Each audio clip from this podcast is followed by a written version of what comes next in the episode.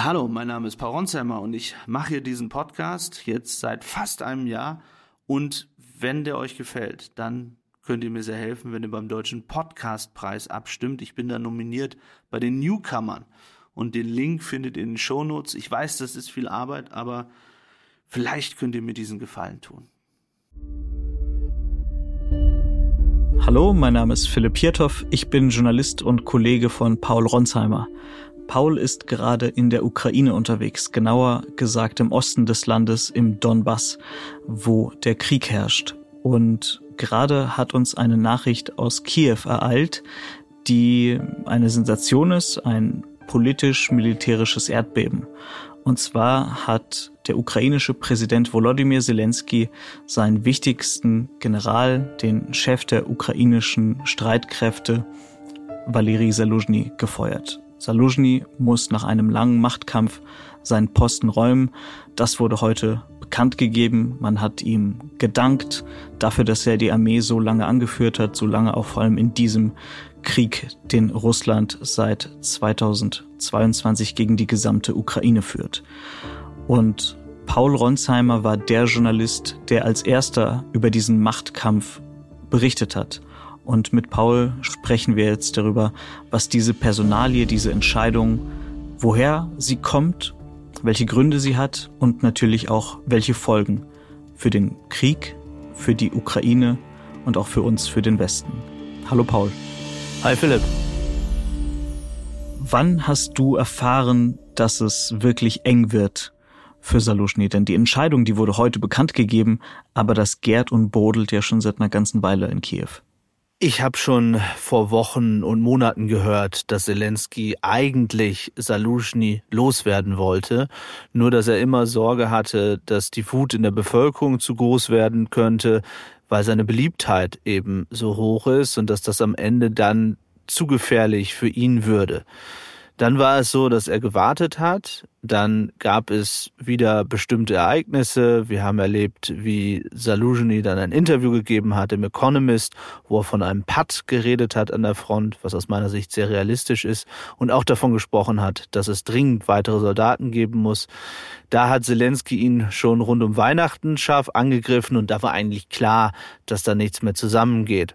Und dann gab es vor ungefähr zwei Wochen hörte ich mitten in der Nacht, habe ich einen Anruf bekommen aus Kiew von bestimmten Quellen, die mir berichtet haben, dass dieser Streit weiter eskaliert ist und dass es eben dieses Treffen gegeben hat zwischen Zelensky und Saluzhny, wo Zelensky ihm einen Rücktritt nahegelegt hat. Er wollte ihm offenbar einen Botschafterposten geben. Das hatte Saluzhny abgelehnt dann und dann ging es hin und her. Tag für Tag hatte man damit gerechnet, dass was passieren würde. Das hat dann nochmal fast zehn Tage gedauert und jetzt die Entscheidung von Zelensky zu sagen, das war's und es wird Alexander Sirski der auch schon als General seit Beginn dieses Krieges eigentlich dabei ist. Das ist für mich die eigentliche Überraschung, denn es ist nichts Neues, so wie Zelensky ja eigentlich angekündigt hatte. Paul, bevor wir jetzt über den langen Machtkampf sprechen, den du damals mit deinem Artikel offengelegt hast, lass uns einmal über die beiden Personen sprechen. Auf der einen Seite Volodymyr Zelensky, auf der anderen Seite Valery Saluzhny. Valery Saluzhny ist jetzt 50 Jahre alt, also fünf Jahre älter, glaube ich, als Zelensky und ist ein ganz anderer Typ Mensch. Zelensky war Künstler, Schauspieler und ging dann in die Politik. Er ist ein sehr gut aussehender Politiker, sehr humorvoll, rhetorisch äh, brillant und in ganz seinem gesamten Auftreten auch sehr westlich. Und Saluzhny ist einfach ein ganz anderer Typ Mensch. Der wurde als äh, Sohn eines sowjetischen Berufsoffiziers geboren und durchlief dann eine klassische Militärlaufbahn, bis er dann zum Chef des Generalstabs wurde. Und er sieht anders aus, er spricht äh, ganz anders. Also er ist viel ukrainischer äh, als Zelensky, äh, wirkt vielleicht auch bodenständiger. Wie hast du diese beiden Persönlichkeiten kennengelernt bzw. erlebt? Ja, du sprichst es an. Sie sind äh, sehr, sehr unterschiedlich. Das hat es aber be besonders zu Beginn des Krieges so sinnvoll gemacht, diese Kombination. Also Zelensky habe ich häufig zum Interview getroffen. da kann er auch mal locker sein, er kann sich verstellen, da kann er sehr schauspielerisch dann wieder rüberkommen und dann gleichzeitig doch wieder einen bestimmten Ton treffen. In den vergangenen Monaten habe ich ihn häufiger auch ja sehr kurz angebunden erlebt, als die Nachrichten düsterer wurden, auch genervt, manchmal aggressiv, wenig Schlaf. Und was Salushny angeht, den habe ich nur wenige Male äh, persönlich getroffen, auch nie persönlich länger interviewt. Also ich hatte kein eins zu eins Interview mit ihm, aber den habe ich als klassischen äh, General erlebt, der Klartext spricht, aber der, glaube ich, selbst verwundert war, in welche Heldenrolle er da gekommen ist. Denn ein Soldat und ein General macht erst einmal seinen Job. Er wurde zum General benannt oder zum Oberbefehlshaber der Truppen und das war dann zu Beginn des Krieges seine Aufgabe. Wenn man so will, wenn man ein bisschen länger zurückblickt, dann gibt es den Konflikt zwischen beiden eigentlich schon vor dem Krieg, ohne dass jemand das mitbekommen hat. Aber ich kann mich erinnern an die Wochen vor dem Krieg, äh, dass Zelensky immer wieder davon gesprochen hat, äh, dass der Krieg nicht passieren würde. Er behauptet heute, er wollte die Leute beruhigen. Andere glauben, Zelensky hat wirklich nicht damit gerechnet, dass Kiew angegriffen würde. Und seine Militärs, sowohl Salushny als auch Sirski, haben schon damals immer wieder Druck gemacht auf Vorbereitungen. Sie haben auch über Artilleriepositionen gesprochen und wie man sie verändern müsste. Sie haben sehr, sehr viel mehr Druck auf Vorbereitung gelegt, als Zelensky es getan hat. Und das habe ich damals schon gehört vor dem Krieg. Und dann begann der Krieg und dann war natürlich alles erstmal auf die Verteidigung Kiews konzentriert. Und als das dann glückte, waren beide erst einmal die perfekte Kombination, kann man sagen. Nun hat Salushny ja qua seines Amtes eine andere Aufgabe als Zelensky und umgekehrt ja genauso. Zelensky äh, muss sich ja um mehr sorgen als die Armee, hat nicht nur das Militärische äh, im Kopf, sondern muss auch über die Wirtschaft nachdenken, über Diplomatie. Aber du hast es gesagt, die beiden waren die perfekte Kombination, als die Russen aus der äh, Umgebung von Kiew vertrieben wurden und dann noch im Herbst 2022 die erfolgreiche Offensive in Kharkiv und im Süden in Cherson hatten. Da dachte man, das sei das Duo, das diesen Krieg doch zusammen gewinnen kann. Und dann kippte es plötzlich. Zumindest kippte es öffentlich und du hast das enthüllt. Und zwar hatte das mit der Schlacht um Bachmut zu tun, dieser Stadt im Donbass, die, ich glaube, neun oder zehn Monate lang von den Russen attackiert wurde und am Ende komplett zerstört und schließlich auch eingenommen wurde. Woran entbrannte dieser Streit und wie kamst du dazu, da noch zu enthüllen, dass dieser Streit wirklich eskaliert ist zwischen Zelensky und Saluzhny? Ja, tatsächlich wurde es genau vor einem Jahr, Philipp, öffentlich. Kaum einer erinnert sich wahrscheinlich noch, aber wie heftig damals diese Schlacht um Bachmut war. Und Zelensky hat seine Armee aufgefordert, weiter auszuhalten in Bachmut. Damals sind Zehntausende, wir kennen nicht die genaue Zahl, an ukrainischen Soldaten getötet worden, sicherlich noch einmal mehr russische Soldaten.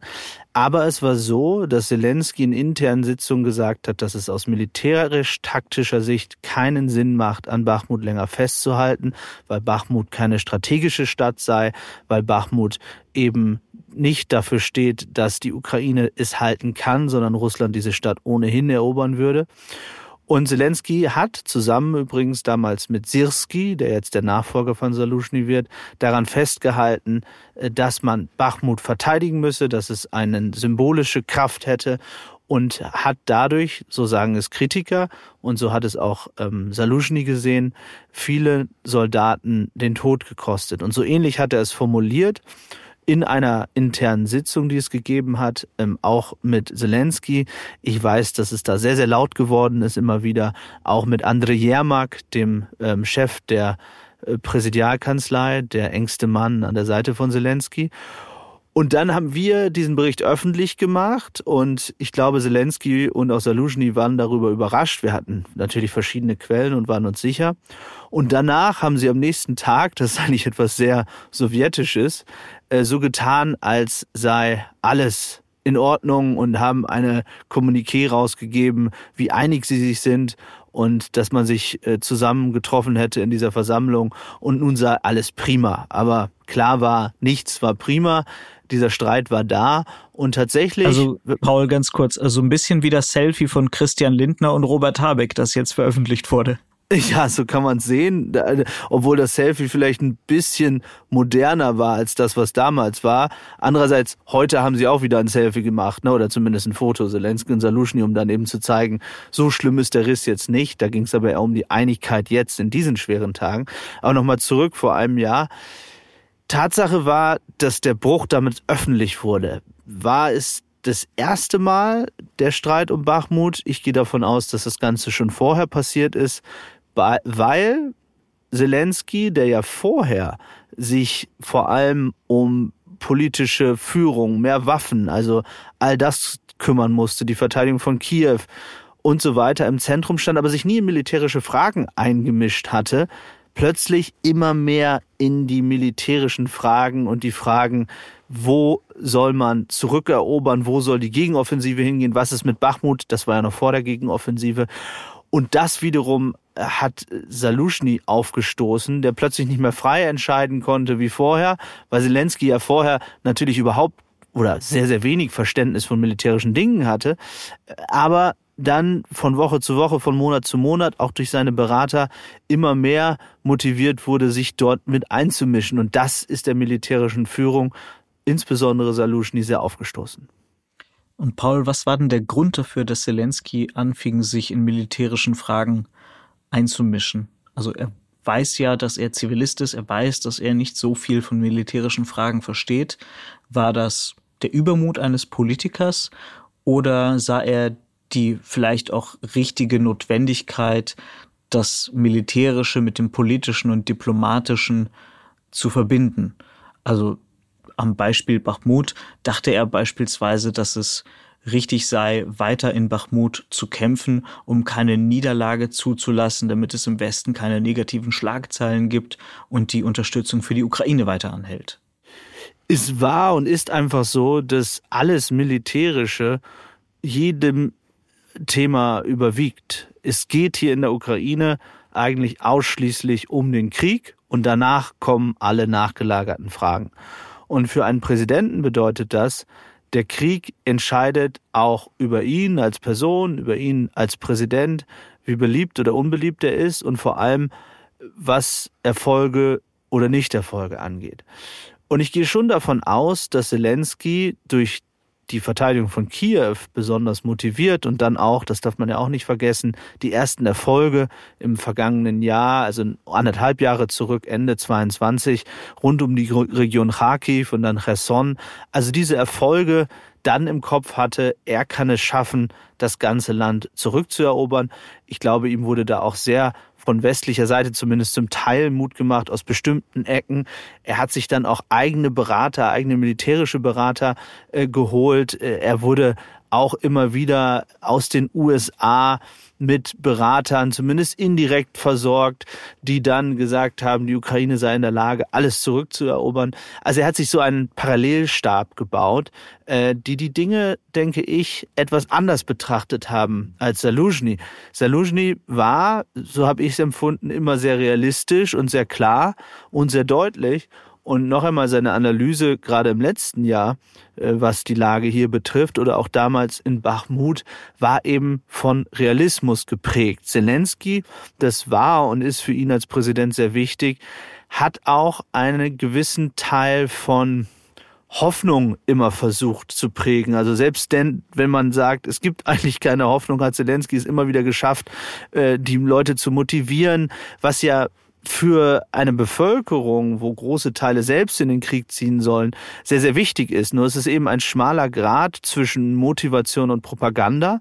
Und wenn Propaganda auffliegt, dann kann es natürlich bedeuten, dass Teile der Bevölkerung demotiviert werden. Ich will jetzt nicht sagen, dass, dass Zelensky ähm, da Propaganda äh, äh, betrieben hat, aber ich finde schon, dass wenn man ein bisschen zurückblickt, sagen muss, dass er Dinge die auch negativ gelaufen sind, nicht immer so klar benannt hat, wie man sie hätte benennen können. Ich denke, er hat sich dafür entschieden, ähm, dass er anders kommuniziert um eben die Bevölkerung nicht noch weiter ja im Dunkeln zu lassen, im Negativen zu lassen. Das Ganze hatte doch sicher auch eine politische Komponente. Denn Saluzhny ist einer der, einer der beliebtesten Persönlichkeiten der Ukraine. Und du hast es ja auch schon angesprochen, Zelensky als Präsident, als Politiker denkt eben auch an seine persönlichen Erfolge, an seine Beliebtheitswerte. Also ist es tatsächlich so, dass es auch ein politischer Machtkampf war? Und wenn ja, worum geht's da? Fürchtet Zelensky, dass Saluzhny ihm vielleicht die Präsidentschaft irgendwie streitig machen könnte? Also das hört man immer wieder von denjenigen, die Saluzhny unterstützen, auch von seinem engeren Umfeld. Erst einmal muss man festhalten, Saluzhny hat nie gesagt, dass er in die Politik will, aber er hat eben auch nie gesagt, dass er nicht in die Politik will. Er hat sich das mehr oder weniger offen gehalten, wenn man so will.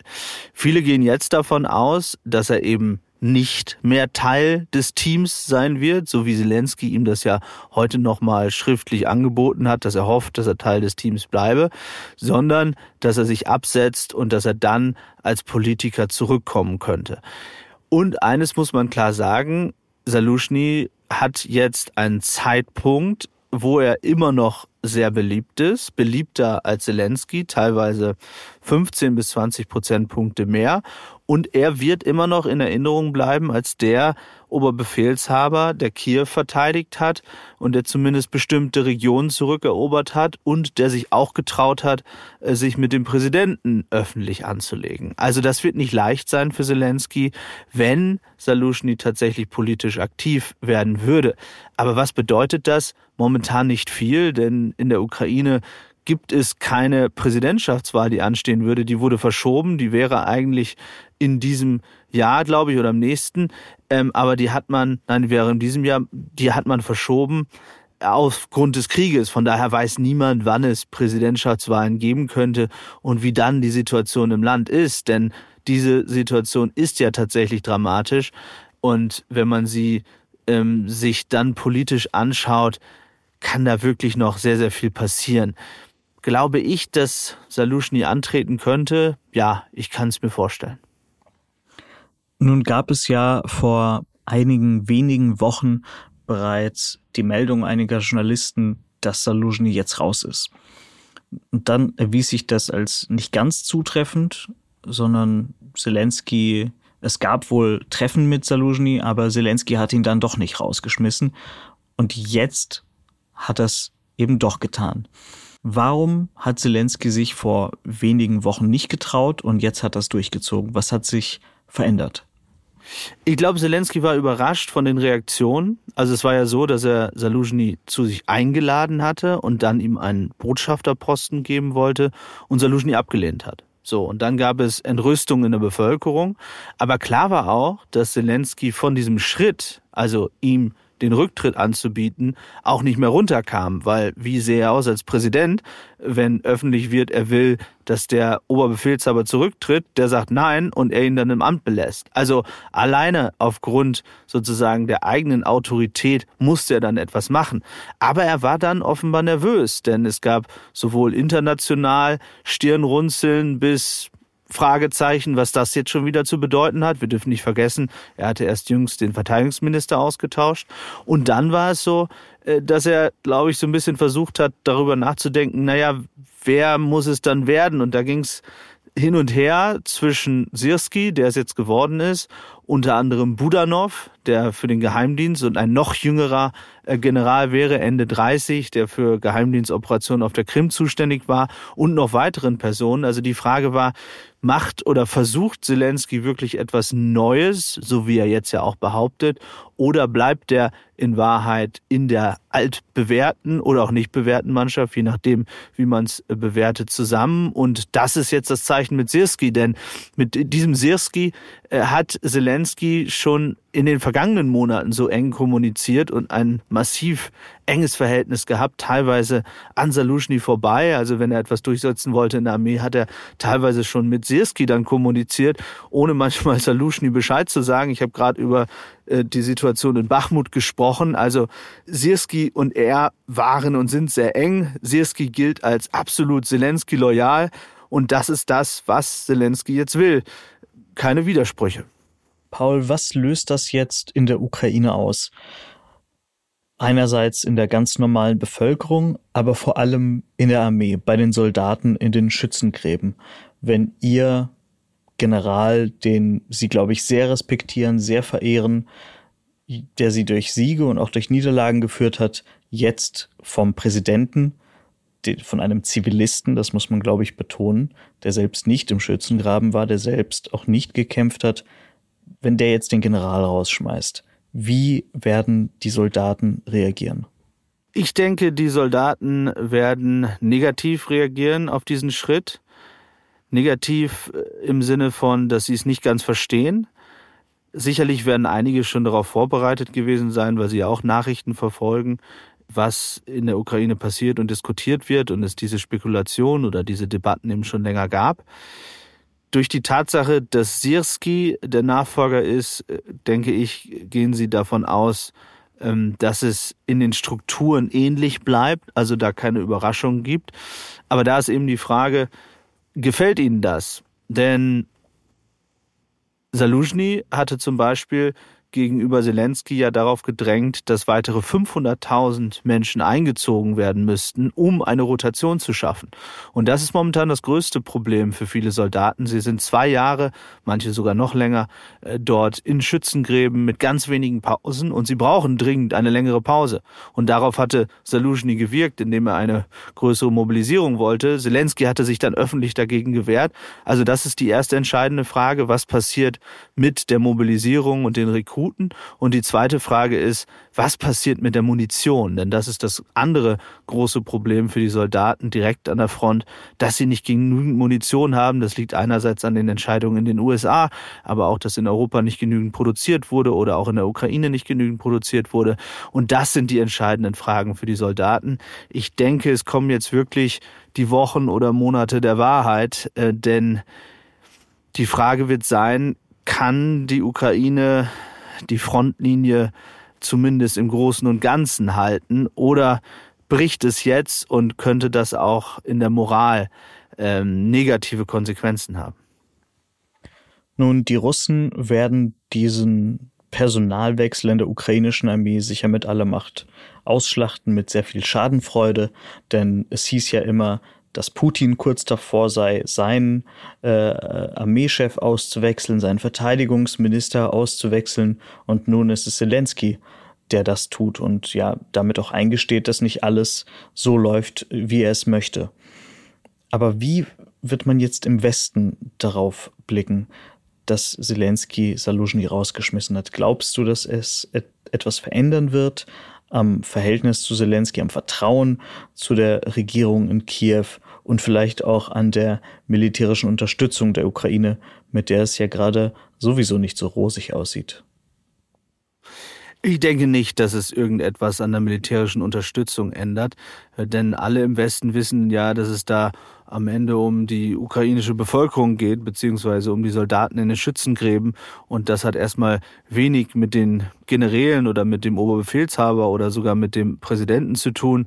Ich habe gerade davon gesprochen, wie der Verteidigungsminister ausgewechselt wurde. Auch da hat dann sofort Boris Pistorius die Arbeit aufgenommen mit dem neuen Verteidigungsminister. So wird es jetzt auch ähm, mit dem neuen General sein, der so neu, wie gesagt, nicht ist, sondern auch bei allen wichtigen Sitzungen in der Vergangenheit dabei war, der auch schon mal in Rammstein äh, dabei war, der also auch viele internationale Kontakte hat. Äh, von daher glaube ich nicht, dass das in irgendeiner Form Konsequenzen äh, hat, was äh, die tatsächliche Versorgung mit Munition angeht. Bedeutet es, dass man mehr oder weniger an den Sieg glaubt. Auch das wird gleich bleiben. Mein Gefühl ist nicht, dass man im Westen irgendwo noch darüber spricht, dass die Ukraine das gesamte Territorium zurückerobern könnte, so wie Zelensky es ja weiterhin sagt, ähm, sondern dass man hofft, dass die Ukraine die Gebiete so gut es geht halten kann und mit neuer Waffenproduktion eventuell für Überraschungen in naher Zukunft irgendwann wieder sorgen kann. Aber momentan muss man erstmal die Grundversorgung sicherstellen. Aber da gibt es, denke ich, keine Konsequenzen bei der Frage, ob es jetzt Saluzhny Oberbefehlshaber oder Sirski ist. Und eine Frage zu dem, was du gerade machst. Du bist im Donbass, da tobt gerade der Krieg Ich weiß nicht, wie weit du von der Front entfernt bist, aber ohne genaue Ortschaften zu nennen, die du besuchen wirst aus Sicherheitsgründen, wohin bist du grob unterwegs und wozu? Ja, wir sind wieder an die Front unterwegs, um uns ein Bild zu machen, wie die Soldaten mit diesem Munitionsmangel umgehen, wie sie auch die Debatten im Westen erleben, insbesondere in den USA, denn das hat ja genau konkrete Konsequenzen auf das, was in den Schützengräben passiert. Wir wollen uns auch ein Bild machen davon, wie die Moral in der Truppe ist, was da in den letzten Wochen und Monaten passiert ist. Wir hören von großen Problemen bei der Rekrutierung, äh, dass viele Bataillone wirklich ausgeblutet sind, dass sie nicht genügend Leute haben. Und dafür muss man dann tatsächlich auch selbst in Richtung dieser Schützengräben gehen. Es ist noch viel gefährlicher geworden, ist mein Eindruck. Hier sind viele russische Drohnen unterwegs, die sehr leicht alle Ziele erreichen können. Ich finde es immer egal wie häufig ich hier schon war, ich habe immer ein mulmiges Gefühl, wenn ich irgendwo aus Richtung Kiew, Dnipro, weiter in Richtung Donbass fahre, weil es einfach eine ganz anderer Grad äh, auch der, der eigenen Bedrohung hier ist, als man es zumindest fühlt in den größeren Städten. Also viele hören ja immer von den, von den Angriffen, Drohnenangriffen und Raketenangriffen auf die größeren Städte. Ja, das stimmt, das gibt es und, und das ist auch ein Terror für die Zivilbevölkerung. Aber wenn man das Risiko betrachtet, ähm, was im Donbass ist und, und was in anderen Städten ist, dann ist das hier natürlich sehr viel höher. Und man erlebt auch äh, diesen Krieg natürlich viel direkter. Auch die Stimmung, wo ich jetzt erst seit kurzem unterwegs bin, aber ich war das letzte Mal vor zwei, drei Monaten hier. Ich empfinde es als sehr viel bedrückter. Die Menschen machen einen sehr viel deprimierteren Eindruck. Man hat so das Gefühl, dass sie fühlen, dass sich etwas verändert hat und dass zumindest die Russen langsam im Vorteil sind ähm, und zumindest Meter um Meter vorankommen. Und viele sich fragen, ohne es auszusprechen, aber man hat ja so eine Stimmung, äh, wie es jetzt weitergehen wird. Also wird die Ukraine das halten können? Wird es nochmal irgendeine Art von Überraschung geben oder kommen die Russen jetzt tatsächlich immer weiter voran? Und äh, dann muss man das so beschreiben, dass bestimmte Städte, wie zum Beispiel Avdiivka, über das wir jetzt reden, vor einem Jahr noch ein Ort war, wo man ganz entspannt sitzen konnte oder von einem, ja, was, ja, entspannt, aber man, man, man konnte dort reinfahren, man gab noch Cafés oder Restaurants und dann passiert es, dass innerhalb von einem halben Jahr oder teilweise weniger so eine Stadt zum absoluten Brennpunkt wird und, und alles kaputt ist und alles zerschossen ist. Und das sehen natürlich auch äh, Menschen, die in Städten wohnen, die vielleicht danach kommen könnten. Alle wissen, was kommt nach Avdiivka, auch wenn das jetzt vielleicht noch Wochen oder Monate dauert. Also welche Stadt ist dann als nächstes dran? Bin ich dann dran? Ist dann meine Stadt dran? Und das sind natürlich Gedanken, die auch ein Land wahnsinnig leben. Ja, Paul, das wäre jetzt äh, wirklich eine sehr düstere äh, Stimmung, mit der wir den Podcast, äh, zumindest diese Folge beenden würden. Ah, ich kann noch was Positives erzählen. Ja, ich hätte ansonsten noch eine positive Frage, aber mach du mal. Nein, ich wollte ein, ein, eine große Verwunderung des Positiven ausdrücken, denn ich hat mir offenbar ein Virus erwischt und hatte hohes Fieber, so 39, 45 Fieber. Das ist schon mal, fängt schon mal sehr positiv an. naja, positiv, weil man gesagt hat, ich sollte doch besser ein Krankenhaus aufsuchen, weil ich so einen Schüttelfrost hatte und dieses Krankenhaus einfach wahnsinnig gut funktioniert hat. Und das lag jetzt nicht an irgendwie ich aus, dass ich Ausländer bin oder so. Es war ein Krankenhaus irgendwo in Zentralukraine, also jetzt nicht irgendwo an der Frontlage, aber habe ich Infusionen bekommen und wurde ähm, wirklich äh, perfekt behandelt und muss sagen, ähm, bin erstaunt, wie gut alles trotz dieses Krieges hier immer noch funktioniert, selbst bei solchen Lappalien wie einem Virus und 40 Fieber. War das jetzt positiv genug? Dass, äh, dass du wieder gesund bist, das freut mich, das freut sicher auch die Zuhörerinnen und Zuhörer. Eine wichtige. Was wolltest du denn Positives fragen? Das machen wir nächstes Mal. Wir müssen uns das Positive gut dosieren hier in okay. diesem Podcast. Also Paul, ähm, pass bitte auf dich auf und mach ich. Ich freue mich sehr darauf, wenn du wieder zurück bist von der Front, dich wieder zu hören und zu sehen. Also dann. Bis bald, Philipp. Ciao, ciao. ciao, ciao. Danke fürs Zuhören. Es würde uns sehr freuen, wenn ihr den Podcast abonniert, eine Bewertung dalasst und natürlich die Glocke aktiviert, damit ihr jedes Mal benachrichtigt werdet, wenn es eine neue Folge gibt. Redaktion Philipp Pietow und Antonia Heyer. Aufnahmen aus aller Welt Vadim Moisenko und Georgos Mutafis. Produktion Serda Dennis.